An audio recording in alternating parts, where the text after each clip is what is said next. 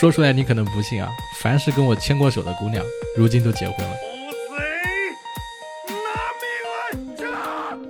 Hello Hello，各位活捉八师傅的听友朋友们，你们好，我是八师傅八匹马。今天这期节目呀，有一点古早的话题了啊。今天咱们要聊的是那些在 A 站做 UP 主的年轻人还好吗？哎，很多人啊，特别是现在的一些零零后的朋友，可能不一定知道 A 站是什么网站啊，是做什么的了。A 站呢 iCFun，，它是一个中国国内最早期的二次元的一个网站。这个网站呢，诞生了很多现在大家如雷贯耳知名的一些网站，比如讲像 B 站啊，哎，最近有点倒霉的斗鱼啊，啊，还有一些其他的平台。那么今天呢，我们请来一位古早 UP 主，建立老陈，跟他一起来聊聊跟 A 站有关的故事。大家好，我是建立老陈。哎，这个声音很熟悉啊！如果是有我的粉丝，然后有一些 A 站的朋友们，应该不会有什么很惊讶的感觉，因为我们经常在动态区啊有互动。我其实就是为什么找你来聊这个话题啊？我是前不久看到有一个热搜，热搜上说什么 A 站要凉了，哎，A 站没有人了，播放量一个视频就一两千了，然后怎么怎么怎么地了。然后我突然一想，哎，我在 A 站上有号呀，这个还挺多人的。然后我就赶紧去这个 A 站看了一眼，就找了一些老朋友。然后我想想说，我还没跟老陈说聊过跟播客有关的这个事儿，然后我就想着说我找他聊聊看。我其实蛮好奇啊，就是你是怎么想到说做一个 UP 主的，特别是在 A 站做 UP 主啊？我在 A 站做 UP 主是三四年前的事了吧？我三四年前还是一个企业里面的一个部门的小主管，后来就辞职出来去做 UP 主。当时也是奔着自由嘛，向往自由，觉得这个给人打工实在是太憋屈了。当时种种工作上的一些乱七八糟的事儿吧。就让我下定决心辞职了。那辞职了，那得赚钱呀，有收入啊。后来那就跟那个 A 站，我们双方反正当时觉得挺合得来的吧，就签约嘛，就做 A 站的 UP 主了。你这个说的很轻描淡写啊，比如说三四年前，但我据我所知，你其实做的这个事儿更早啊。我做 UP 主也就三四年了吧，四年多吧。不知道老陈呢，跟这个听友们说一下啊，他是一个健身 UP 主。他的视频呢，整活比较多，就是不是纯粹的健身。对。然后这个我好奇的点是，那个时候你有想过说在别的平台吗？为什么一定要选择 A 站呢？那时候兴独家呀，那长视频其实我知道的，当时也就 A 站跟 B 站两个平台。那当时在 A 站投稿跟在 B 站投稿，A 站可能就是做 UP 主的人相对来说少一些，然后做同类型的内容的相对来说也比较少。然后当时的一个。A 站的推送机制对我们新人 UP 主非常的友好，不像其他的平台可能投稿以后就石沉大海。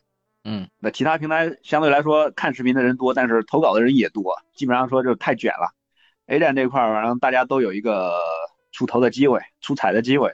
后来觉得这个氛围更好，就留在 A 站了。跟 A 站那不是也签约独家嘛？独家了就只在 A 站去投稿了。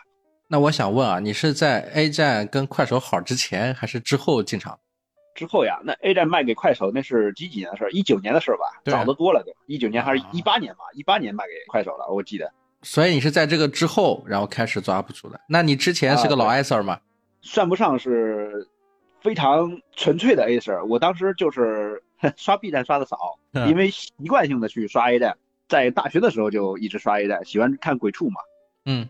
喜欢看鬼畜，就是喜欢那种精神错乱的那种感觉。所以讲白了，你是 A 站很老的用户，是中国最早一批二次元用户。呃，其实我不二次元，我只是喜欢鬼畜。就是别人看二次元，你看鬼畜是吧？大家其实都是图一乐是吧？我看鬼畜看的更多。当时 A 站的内容还挺多的，那大学吧，大学的时候那版权什么的都没有像现在这么严格。当时在 A 站，你什么都能看得到，什么纪录片呀、什么电影啊都能看得到，比其他的平台要好得多。没广告嘛？对，就在 A 站了就。其实当时我不互动的，我没有号，你知道吧？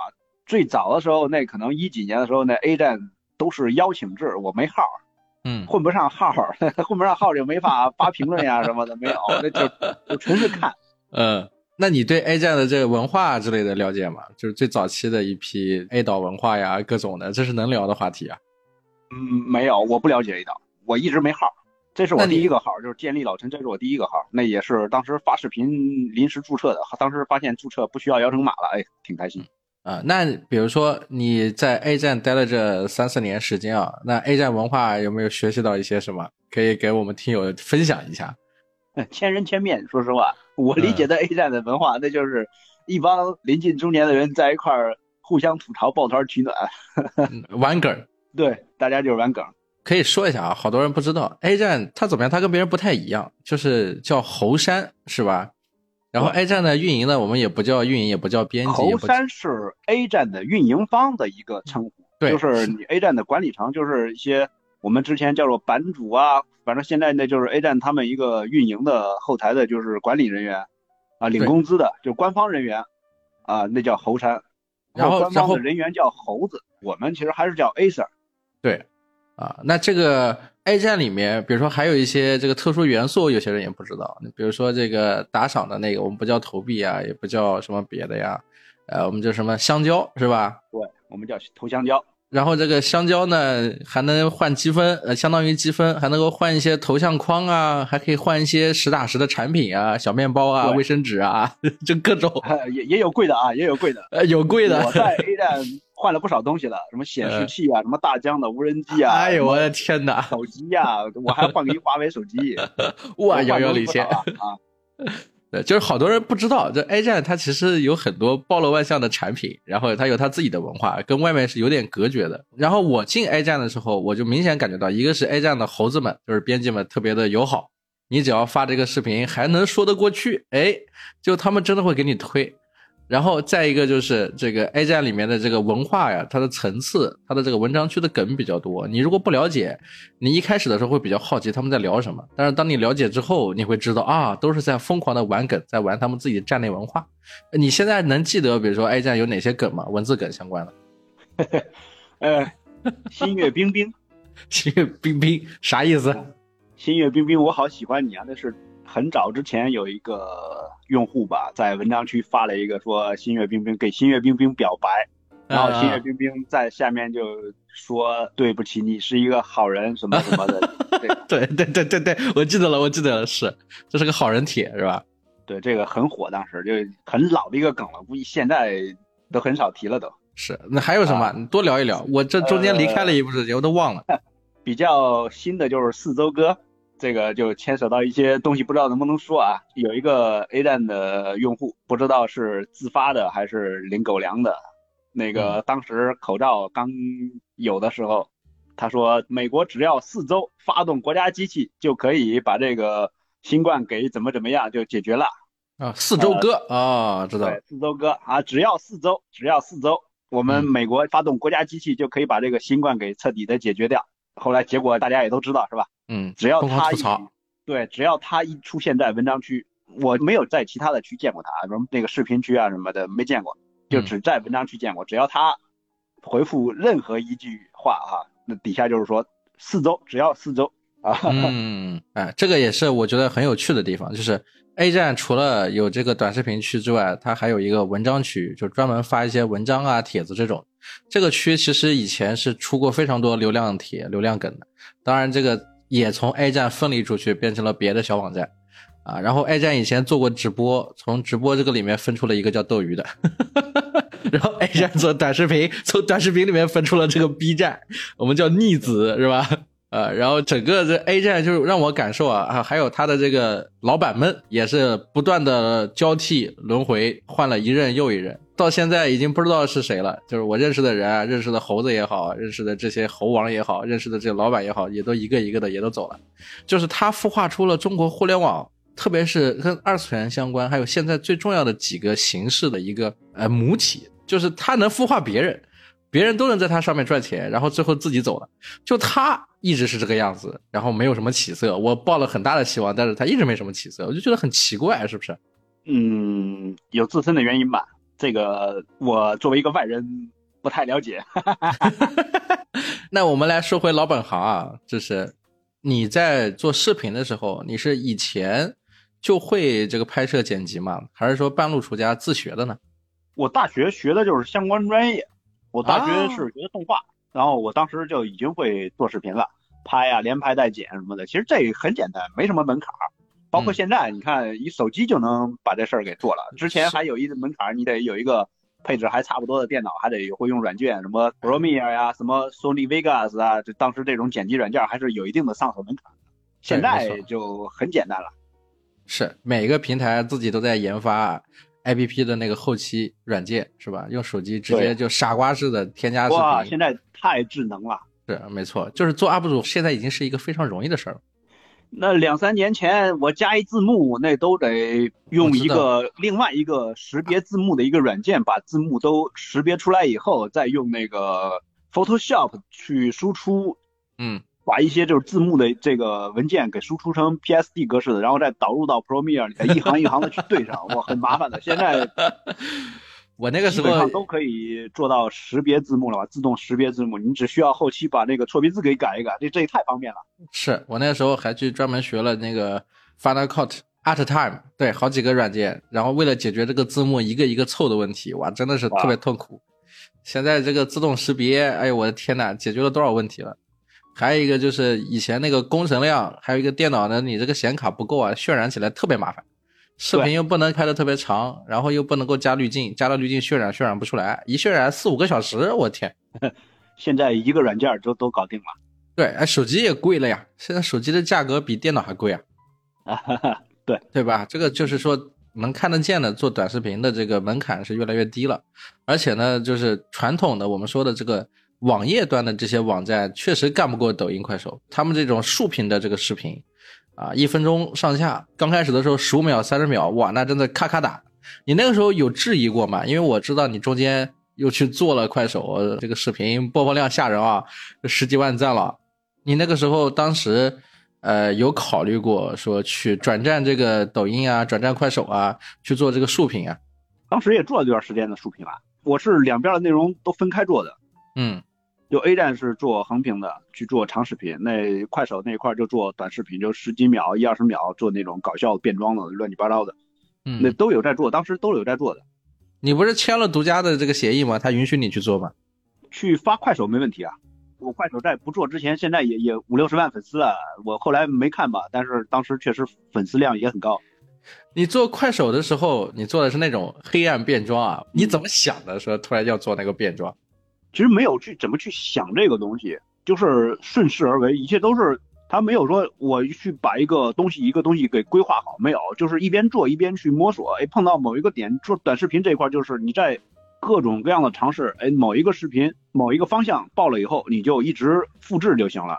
啊，是那个时候特别流行这个，我可以跟听友们讲一讲，当时。都在做横屏视频的时候，有一些这种做 UP 主的是怎么火的呢？他每个主题他都去做，然后中间突然一个主题火了，比如说情感主题火，然后那个 UP 主就开始就一直做情感主题，因为他的账号有标签了，他做情感主题有人看，来的人也是当年看他爆款情感主题的那些粉丝，所以他只要继续做情感主题，他就能够有流量，就能够有互动，然后他后来就被迫的就变成了一个情感博主。老陈 好像有点惨，他做变装，然后变装里面有个黑暗骑士，有点那种鬼畜嘛，就鬼畜里面的相关的那种人物啊，比较哲学，你应该说的 更专一点。我不想说这个词儿，他就是做的比较哲学，健身博主嘛，身材比较好，哎，长相又比较可爱，戴上头套谁认识谁呀？对，然后就就做成哲学视频了，结果他就在哲学的路上一路狂奔，那个播放量，那个点赞量吓死人。你当时做这个东西，你没有想过后悔吗？你不怕身边人看到有一些质疑吗？我觉得你做健身没问题，做搞笑没问题，做日常没问题，整活也没问题。但是完全做哲学，家里的朋友什么的会有一些质疑吗？现在大家对这个东西都挺宽容的。我说实话，就是你现在。笑贫不笑娼啊！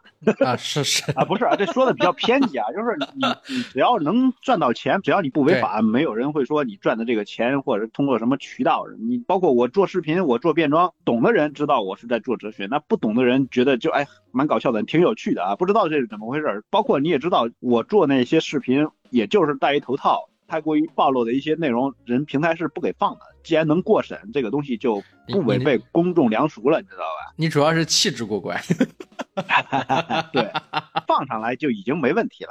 呃，是没错，就能放出来是吧？能过审，就说明没什么问题了。对，那比如说后面啊，中间我看你给我朋友圈评论，你说什么？你的生活，我的梦啊，就是我后来回去看你转型，为什么会去转型开始卖零食了呢？就是开始卖这些东西了，又不做这些事儿了呢？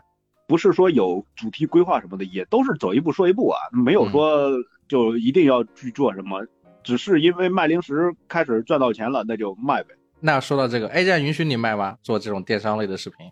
允许啊，我已经到期了。你不要那么现实。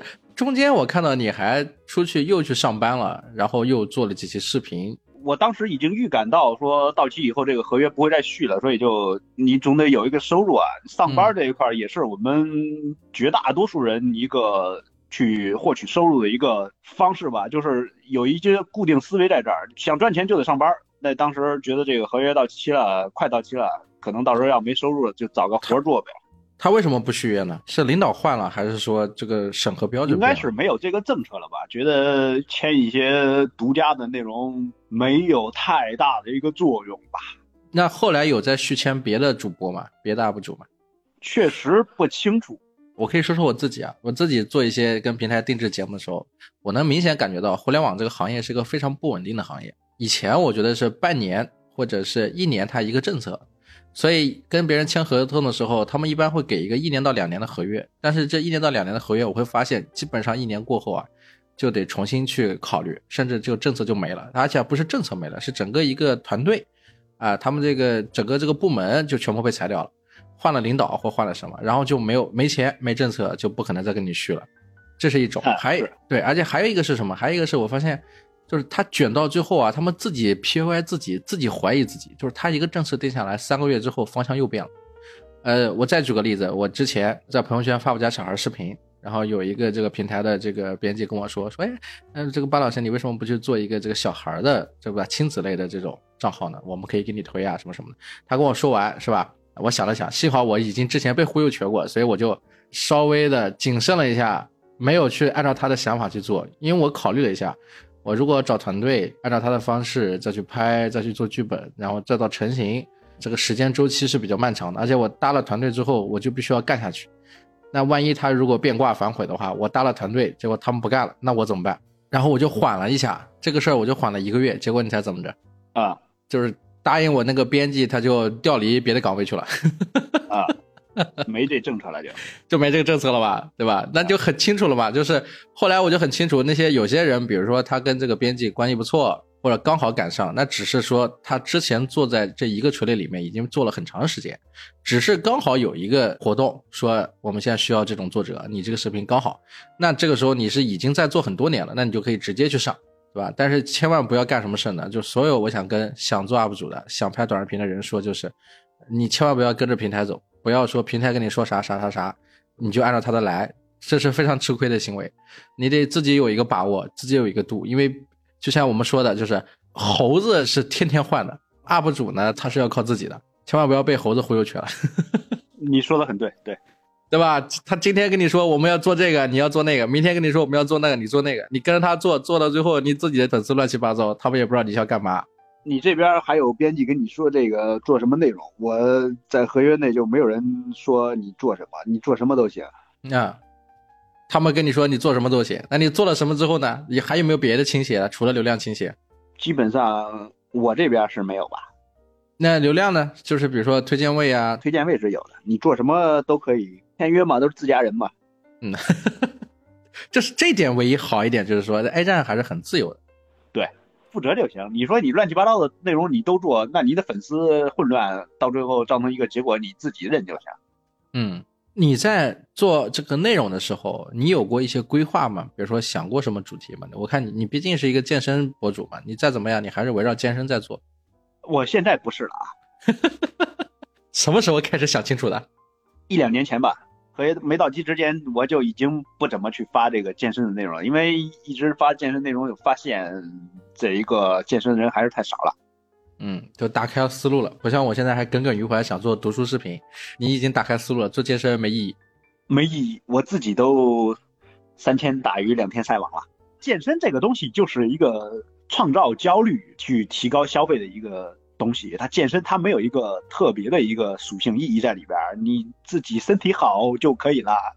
你的身体是为你赚钱服务的，是为你的事业、你的工作服务的，而不是为了健身而健身。那你做健身博主什么的，你脱产去健身，这个是可以，是吧？你卖货卖蛋白粉卖什么的，你作为一个健身博主，你脱产你去健身这可以，但是我们这种不行，嗯，就是拖家带口，也不是专门做健身房的，太狭隘了，做健身的那种太狭隘了，所以就想着拓宽品类。再一个，也没有什么人说真看视频怎么教你健身嘛，应该还有吧？正儿八经健身的他不看，啊，看的都是不健身的。是有这个趋势啊！我从来不去看教我健身的这种，他说来翻过来倒过去的都是那两句话。嗯，呃，最终导向是你得去扎针，得去打药，整活，那是提高流量的一个方法。你健身最后想要有一个非常出众的一个身材，那只能是用科技了。嗯，是。当然了，这个有很多人可能会觉得说用科技很容易，其实不是的，他是逼得没办法，只能用这个。呃，不是，用科技确实很容易，因为你没在这行里，确实用科技非常非常容易，这个就是一个行业内的一个名牌了，就明规则了，不是潜规则。你用跟不用完全是两个概念。我不用就是长肌肉非常难，但是用了就相对简单一些，已经不是相对了，就绝对简单。哇，被你这么说的，这个听友不要去用啊，千万不要，它有副作用啊，各种的啊，副作用非常非常大。我知道的，比如说以前有一些朋友健身的，女的用完之后嗓子直接变公鸭嗓，就是声音都变了，好多都是这种。那还是轻的，那还是轻的，那好吧，行吧，这个话题不能深聊了。那我们聊回来，就是你在 A 站现在转型卖这个零食，你觉得现在转型算成功吧？或者说赚到钱了吗？我现在糊口没问题。哟，就是又开始不用工作了，就靠这个账号也可以。这就是我的工作，就是现在卖零食，这就是我的工作。我现在的卖零食跟其他的博主什么带货什么的不一样，我这些零食都是自己去进的，去跑到这个批发市场，一级经销商、二级经销商，还有直接从厂家自己去进，拉到我这仓库，嗯，我这小仓库，然后我去把他们按照下的订单去分拣，把它包到一块儿去卖，这些都是我亲力亲为，我自己订货、自己拉货、自己打包、自己发货，这都是亲力亲为。相当于做了个中盘，做了个店，对，做了个店。我跟那个带货的博主不太一样，带货的他可能就是发个视频，把链接往那个视频里面一挂，谁下单他有一个抽成一个佣金。我这也不一样，不太一样。你这个是属于叫叫老陈甄选，啊，你可以这么说，是吧？可以这么说，对对对对对对。对吧？你自己测试，自己买，自己尝，然后自己看配料表，然后再分享给你的这个粉丝，然后再跟粉丝说说你自己的感觉。反正这是完全主观的。我老陈自己觉得这玩意好，或者这玩意好吃，价格我给你尽量控制。你要是觉得 OK，你就买，是吧？对，主动权完全在我这儿，主动权完全在我这儿，就是我可以卖，可以不卖。某个东西你说它不好，我完全可以不卖。不像做博主的话，那品牌方找到你，你接的话才有钱赚，你不接的话就饿肚子。这个就主动权在我这儿了。那有个问题啊，那比如说快递费还是很高的呀，你这个不走人家的供应链，你自己来发快递的话，我快递不高呀，我量上来了以后，快递费不高的。你谈到两块五、三块钱一个快递？对，差不多，尺寸和重量比较重，因为他们一下单的话，可能都在两公斤、三公斤左右。嗯，那就还好。对对，三块钱到四块钱。那你有分析你的粉丝是构成来自哪些吗？是大学生多一些，还是上班的、没事干的、结婚的、没结婚的、什么年纪的？都有，都有。大学生也有，结了婚的，有工作的，或者是单身有工作的都有。有没有哪一波多一点的呢？就明显感觉到多一些的？没有，没有，没有，都差不多，都差不多。你一天跑多少单？一个月的话，一千多单吧。一个月一千多单，放到每天，每天的话呢？每天就是三四十，平均三四十单。但是我不是说每天都打包，不是说每天都卖。我这个我更新比较快，我更新非常快，基本上三天一小更新，一个星期一大更新。我的品类会一直不断的下架上架，下架上架。某一些东西卖的差不多了就不卖了，某一些东西刚推出来新品就铺货，就这种。哎，那你现在挣的比签约的时候多吗？呃，说实话多。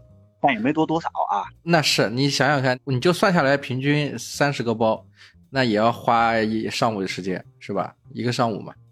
对，除了打包，我还要拉货，还要盘货吗？还要点单，很多估清琐事的，对，很多很多乱七八糟的小事儿都需要占时间的，占用时间，占用精力，它不直接促成一个利润，但是它你必须得做，比如说纸箱子不够了，你得去拉纸箱子呀，嗯啊，胶带不够了得买胶带呀，包装袋不够了买包装袋呀。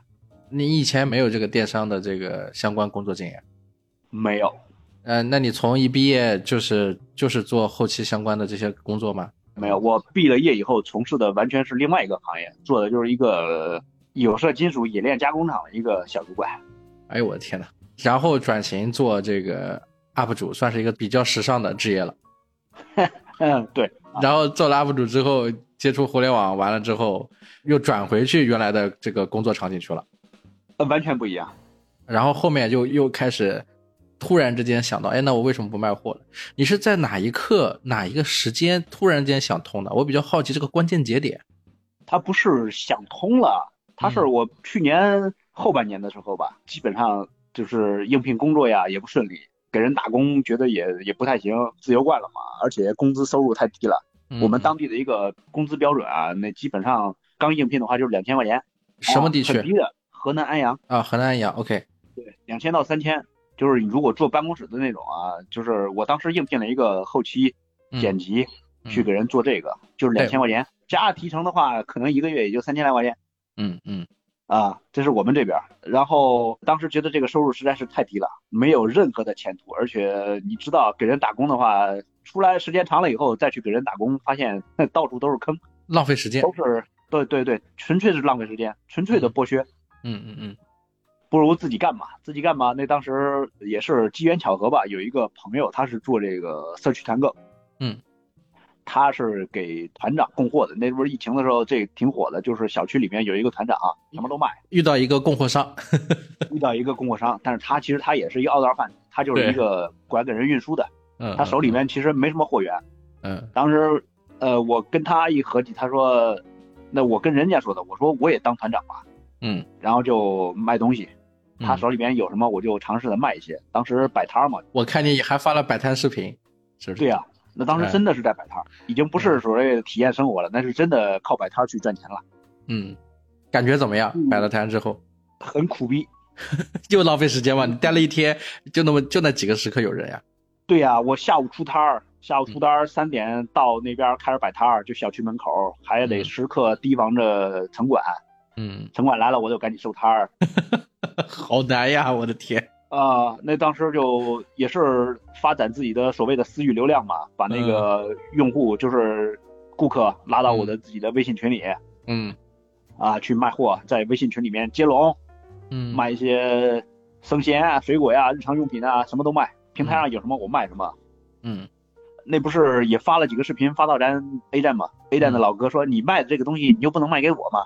嗯，我说这个运费太贵了，嗯，运费太贵了，我一加运费，我本来利润就薄，可能一百块钱卖出去我才赚个十块八块的，那利润很薄，嗯，因为中间经了好几道手，嗯啊，到我手里面利润可能也就百分之不到百分之十。那我说没法给你包邮啊，我加上运费的话那太贵了，你还不如线下买。当时真是给老哥这么说的，我说你还真不如线下买。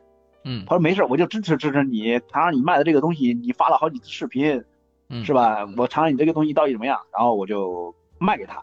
最开始建了一个小群，把一些嗯粉丝、嗯一些顾客、一些歌啊拉到我的这个群里，嗯尝试去卖一卖。当时什么平台都不会用啊，当嗯时很原始的，就是我这边有什么，他们说要什么，然后我给他们报个价，然后就加一块，再加个运费，给人打包发走。嗯嗯就是那是当时那些歌，我现在都记忆犹新啊。有几个歌我现在都记忆犹新，可能现在时间长了不回购了，但是我一直记得他，第一个支持我的。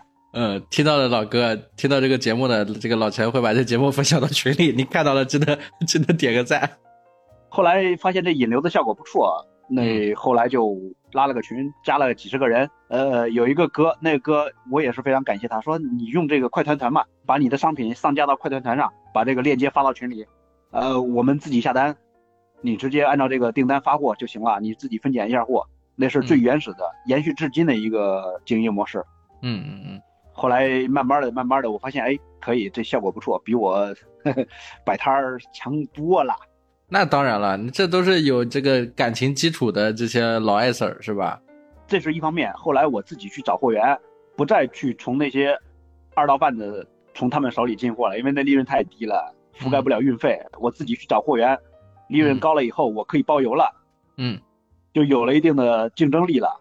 嗯而且我自己找的货源说，我们河南郑州那一块儿，说实话，这个货源的价格有一些商品确实比较低。批发的话啊，我看你发的视频了，你去了吗？好大一个商场，嗯，对吧？然后到处找，对，到处找，找了货以后试吃，然后上架，就可以把这个运费给覆盖住了。而运费这一块也是，最开始的时候在那边摆摊儿，去年摆摊儿，觉得实在是太苦了，在外边风吹雨淋日晒的，限制也高，而且只能卖那么一会儿时间，嗯。我觉得赚的太少了，一个月最多的时候赚了四千块钱，那四千块钱已经觉得哎挺不错了，已经挺不错了，然后我就觉得哎不如租一个在这个小区里面租一个车库吧，因为当时那个群里面的一些顾客都是这个小区里面的，嗯在里面租了一个车库以后，呃一过年这个那不是风控一解除，生意就急转直下，嗯，那当然了，你小商品这种的，人家买别的了，嗯对，一个月赚一千块钱。嗯，那肯定不行啊，那怎么办呢？那不是后来那老哥说我在你这边买点东西吧，那就是后来的事儿了，就开始做线。上了。那现在有几个人做呢？只有你一个人吗？还是说还有别的朋友一起来做？我一个人，你一个人，一个人打包，我们这边有一个当地的家庭妇女，有包了来打一打，找一些大姐来帮你这帮衬一下。就一个，他就负责打包，嗯，呃，打完包日结，呃打了多少包给多少钱，哦，也挺好。他就赚个外快嘛，他平时在家也出不来。那你现在，比如说你做这个事儿，算下来是多长时间了？呃，从三月份到现在吧，三月份，今年的事儿是吧？对对，那也没有多久啊。那你这创业还挺好，再往后自己可以这个做个小门店了呀。说实话啊，嗯呃，说好听了叫做电商啊，创业，这是说的好听的，就往高了说，高大上嘛。是实际上啊，赚一个辛苦钱。啊，那是我赚的钱就是可能人家那些干的大的电商啊，嗯人家那种就是你雇人呐、上设备啊，或者是怎么怎么样的一些平时的一些运营的支出，嗯我赚的是这个钱。我把这些事儿都集中到我一个人身上，因为我的单量比较少嘛，一个月一千来单。嗯赚了个人力钱。对对对，其实就这么点儿，没有说赚太多钱，就是一赚一辛苦钱。说实话，也没有说想着干的有多大多大，嗯走一步说一步吧。嗯我现在都是，不管是做视频也好，还是想内容也好，还是说现在去做这个卖货也好，都是走一步说一步。那你走一步说一步，你现在引流具体从哪里来呢？从 A 站呢，还是从快手啊，还是别的平台？A 站，A 站还是 A 站老哥支持你？加了多少朋友呢？现在有十四个群了吧？一个群二百人哦，那也不少，两三千人了。啊，对，两三千人了。大家对我的选品质量还有售后还是非常认可的，回购率还是很高很高的，就是粘性很高。嗯嗯嗯，因为是这样，A 站的粉丝量量级没有那么大，但是这个建立老陈在 A 站也算是 top 十的这个呃男 UP 主了。但是呢，A 站有个好处就是，你别看粉丝数可能比不及其他平台，但是粉丝的活跃度啊，还有这个互动的这个呢，都是非常强的。能有两三千人，开玩笑了，这个就相当于振臂一呼，在线下那都是开演唱会了。啊，那那我开演唱会可能真没人去。除了零食，没考虑过卖点别的东西吗？有，现在有在开发其他新品，现在比非常成功的两个，一个是生蚝，一个是熟肉。我看你发了猪头肉啊、香肠啊这些的。对对对对，那比如像你现在你证件方面的，是不是马上要配齐了？生蚝不需要证件，熟肉呀这一块儿我只是经销商、生产商，人家的证件都是齐全的，嗯，那你现在在哪里卖呢？比如说快手上挂橱窗吗？没有任何的平台去挂橱窗，完全是拉到群里面用快团团去卖。哦，明白了，就走的啊还是一个比较简单的方式。对，那你后面下一步没有什么打算，就还是跟着单量来，单量到了再考虑怎么样去支撑这个事情。啊、是的，都是走一步说一步。我这个仓库当时都没想着买货架，你知道吧？就想就想有一个风吹不着、雨淋不着啊、嗯一个地方能够打包就行，没想着雇人。那说明你这个 DIY 还是很成功的，这小事情，没想到一步步能做到现在。都是走一步说一步，这车到山前必有路。当时嗯单量上来以后，觉得一个人忙不过来，再找个朋友帮忙。当时找了一个 A 站的一个老哥，他考研正好考上，在家闲着没事儿，那不是还没嗯开学嘛，嗯，找人来给帮了两天忙，觉得这个嗯效率确实也提高了，提高不少。有人帮忙跟一个人打包完全不一样。嗯，可能一百多个包我得打两天，他来了以后一天就干完了。嗯嗯嗯，专门打包嘛。啊，对，那比如说你在做这个事情的中间，有没有遇到一些呃有趣的人、有趣的事儿啊？比如你说到有一个老哥刚开始先买的，你记得他，还有没有别的事情让你比如特别感动啊，或者说印象特别深呐、或者是觉得我靠怎么会有这种事儿啊？有遇到过吗？都是小事儿，没有说个别的某个人，这是一个群体。就是咱们回到 A 站这一块儿，就 A 站的老哥，我说实话，就是我们都是陌生人，他也不认识我，我也不认识他，就是一个嗯平台的。嗯看到有人在买卖东西，那我就支持支持。嗯，来了以后都是抱着支持一下的一个心态，知道你老陈你做视频这么长时间不容易，知道你也不会坑人是吧？你卖零食我就支持一下，就留下来了。这是一个群体，不是说某一个人，这是一个老哥一个群体。嗯一是陌生人之间促成一个成交，其实很不容易，但是这最难的一步，在我们 A 站都已经不是问题。但是 A 站没有这个相关的工具来支撑你做，你 只能自己在自己的线下来做了。啊，对，是在这个时间里面，你有没有比如说呃遇到家里的反对啊？比如说会觉得说你做这个事儿它不是一个正经工作呀，比如说你考个体制类的工作，或者是找个什么别的工作啊。我今年三十六了，你让我考体制，人要不要啊？嗯，那有没有说比如说去外地的，说哎你去外地找个活儿干，别在这里待那基本上不可能。我这拖家带口的，我去外地，家里面怎么办？啊？其实就是你家里人还是很支持你的。非常支持我。啊，那我就明白，那就说明你做这些事情，其实家庭这一块就顾得非常好。你也谢谢你的另一半，是吧？还有你的父母对啊各方面的亲对戚啊。对对对，啊，我为什么问这个问题？我也一样拖家带口，但我我老在节目里面吐槽我老婆，是因为她不听啊，她要是听我就完蛋了。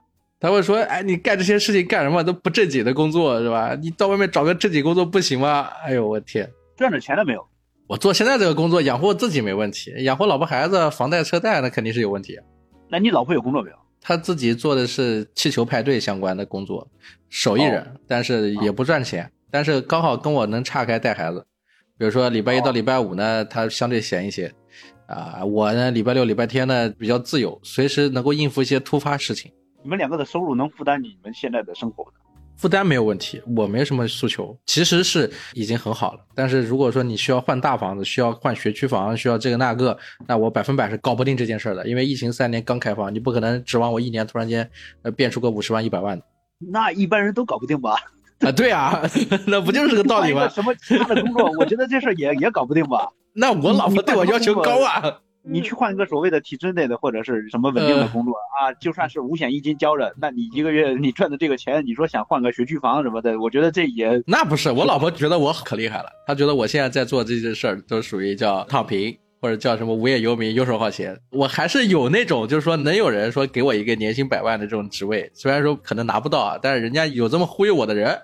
说起来这个工作这一块儿，嗯其实我们家里边人从来没有说你现在从事的不是一个正经行业什么什么的啊。我们嗯家里面对这一块看的其实很开的，我们全家到现在一致嗯认为没有所谓的稳定工作、稳定收入，没有。嗯，你除非你是进体制，或者是进这个国企、央企，把你后半辈子都给包圆了，嗯对吧？你只要是给人打工，都不稳定。嗯，说开除你也就开除你了。那是是的，有些地方还发不出工资呢。对，所以我们这块儿就是我跟我老婆都是啊，走一步说一步，只要现在能赚到钱，你就赚就行了。他是带孩子为主呀，还是说他也会帮你啊？到仓库去？他比我赚的多。那人家的眼界确实长远。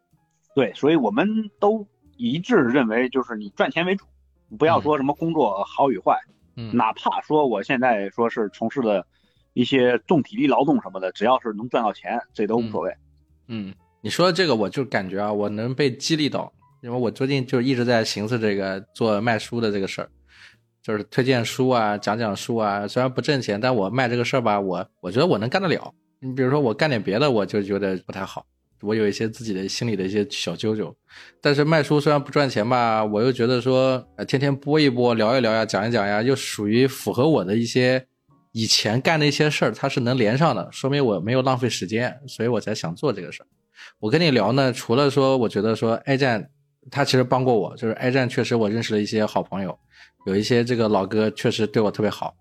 然后 A 站当时这个猴山的猴王猴子对我也特别好，所以我看不得别人说 A 站不行啊，说 A 站怎么怎么地了，我就想着那我自己要做播客什么的，我也要宣传宣传。再一个就是跟老哥是属于动态区点赞交流，就是不行什么的，这个他们经营方针、经营政策这一块，我这个不了解，不能多说啊。就是你也知道，我在其他的短视频平台也火过，对，是对吧？嗯，流量啊什么的，咱也有过，对吧？那可不得了了，几百万的赞了。如果继续坚持做的话，可能也是不大不小的一个小网红了。那是，那是。啊我对流量这个东西现在已经是看得非常非常淡了。嗯，就是流量不等于钱，流量也不一定是你的。对，它都其实网上大家都是在图一乐，最终你想赚钱还是落实到一个消费上。嗯，你说去靠一个网红所谓的直播打赏，这个说不好听点儿，我其实让我现在去当网红直播打赏，我觉得这不是一个正能量的事儿。嗯，说不好听的，就是让我去当网络乞丐。嗯，你得参与劳动，你到劳动当中来，你通过自己的劳动去赚取报酬，这个我觉得是一个天经地义的一个东西。嗯嗯。而且说到 A 站上，你说 A 站流量不行了，流量不行了，那就话又说回来了。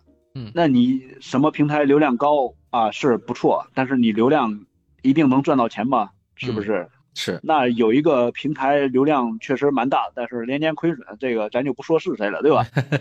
是。据说我们一直在说啊，不行了，不行了。那我们 A 站据说现在还是一个盈利的一个状态。嗯嗯嗯，是吧？谁能活得长，谁能活过谁，这个都不好说。嗯嗯嗯。那你现在主阵地仍然还是放在 A 站？做事的事情养家糊口的，现在就是走一步看一步，但是转型可以说，哎，成功了，是吧？就是靠卖货只能养活自己了。啊，说好听点是成功吧，其实对我来说没有什么成功与不成功，可能没有遇到太过于困境的事儿吧，毕竟没有真的深陷泥潭当中过。但是我觉得就是。在今年三月份的时候，那是一个转折点。三月份，因为我跟 A 站的合约到期，那如果合约到期以后没有一个其他的收入方式的话，那确实就是真的就断了收入了。是的，真的很感谢我们 A 站这个用户，我们的老哥能在我这边去买零食支持我，对吧？你在谁那边买不是买啊？为什么非得买老陈的，对吧？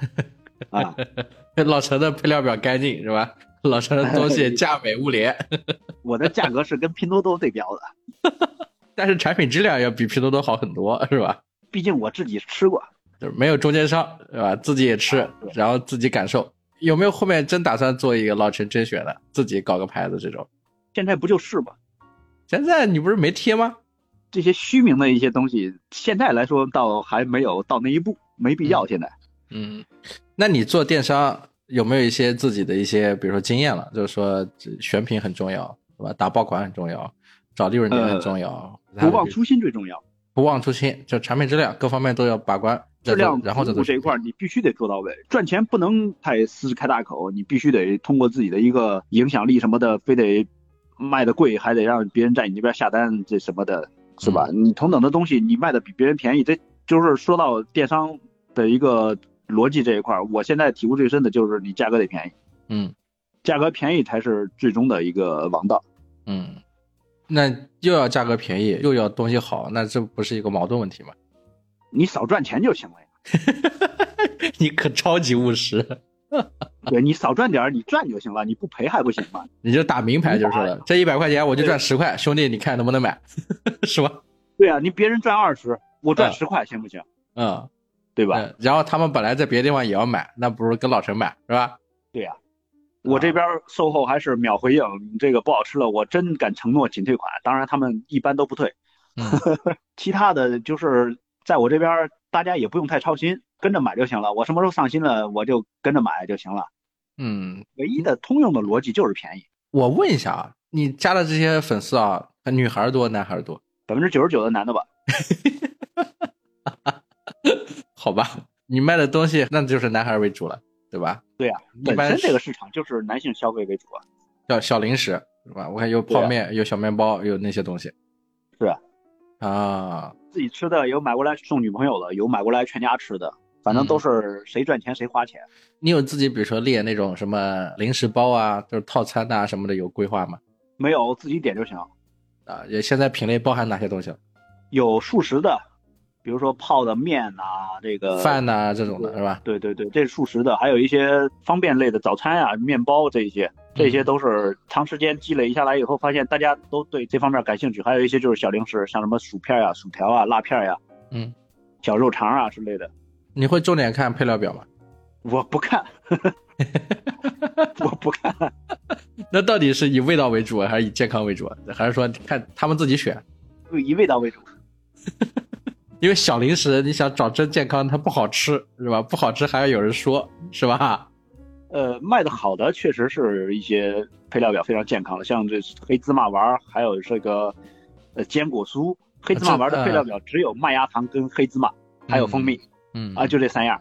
还有那个坚果酥只有麦芽糖、瓜子跟巴旦木。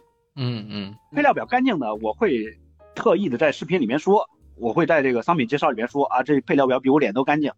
啊，你如果特别注重配料表的，你可以下单这个，对吧？嗯嗯嗯嗯。啊，那那还有一个问题啊，就是你自己进货，那这些产品它有这个保质期啊，那这个有些保质期很快就过了，你怎么办呢？呃，基本上不会等到它过期，我这边进的快，出的快，快进快出，小批量。啊，就是基本上知道它大概能卖得掉，过两天。啊，对我这边出货很快的，嗯因为我进的少，一次可能某一样东西进个两件三件。哦，这他不出自己吃了，没有遇到过自己吃。我一般到最后某一个东西快要下架了，嗯，就是说这个东西已经卖的过气了，因为它有一个呃产品周期，它有一个生命周期，有一个东西它不是说一直在，某一个东西它过气了，嗯还剩个一件两件，我就不上架了，那没意义，不是上架了，上架了以后别人一下单没了，哎，这老陈怎么又缺货了？就不上架了，不上架了，然后这个东西在我这边，我有时候就随机的就送了。嗯嗯嗯嗯，明白。哎，这会做生意。有一些我没法吃，我我不能吃辣。嗯，有一些辣的我真没法吃，吃了以后胃疼。嗯，那这些东西我一般就送了。嗯嗯。哎，什么东西有产品周期？能举个例子吗？我听上去还挺有意思的。呃，任何东西它都有一个生命周期，跟保质期是两码事儿啊。就是它一个生命周期，就是说我那段时间大家都尝过了，嗯，啊，我又上新了，又上新了，大家的关注点就移到这个新品上了。嗯，那个东西呢，也有也有可能有回购的，但是它可能不属于那个长期存在的一个品，它没有这样的一个属性。我这边有一些长期存在的，比如说我中刚开始卖，卖到现在一直架上一直有，像什么黑芝麻丸呀，或者是这个毛肚脆啊，这个是一直有，一直有回购。嗯，啊，还有一些就是上新，可能一个月两个月它就下架了，不卖了。嗯，因为有其他的新品把它替代了。嗯嗯。所以本来别人抱着来听老陈讲健身相关 UP 主的生活的，结果我们现在是一个职业的讲小百货的一个这个节目，没有人奔着健身来的吧？有没有人奔着健身我不知道，但是奔着老陈来是对的，是吧？那谢谢哥哥了，谢谢哥哥了。好，这个节目老传统，最后一个问题就是你在打包的时候有没有听什么歌啊？来推荐一下，我放在节目最后大家来听一听。我打包的时候不听任何音乐。需要集中精神去分拣货。那你平时听什么歌？最喜欢的一首？对我平时听歌，我可以推荐一下。我最近在听《大师碎胸口》。好，《大师碎胸口》啊，健力老陈啊，健力宝的健力老陈，尔东城。呃，有去 A 站的这个老听友的，可以去找一找看一看。谢谢老陈，就在《大石碎胸口》结束本期的节目，感谢。欲望还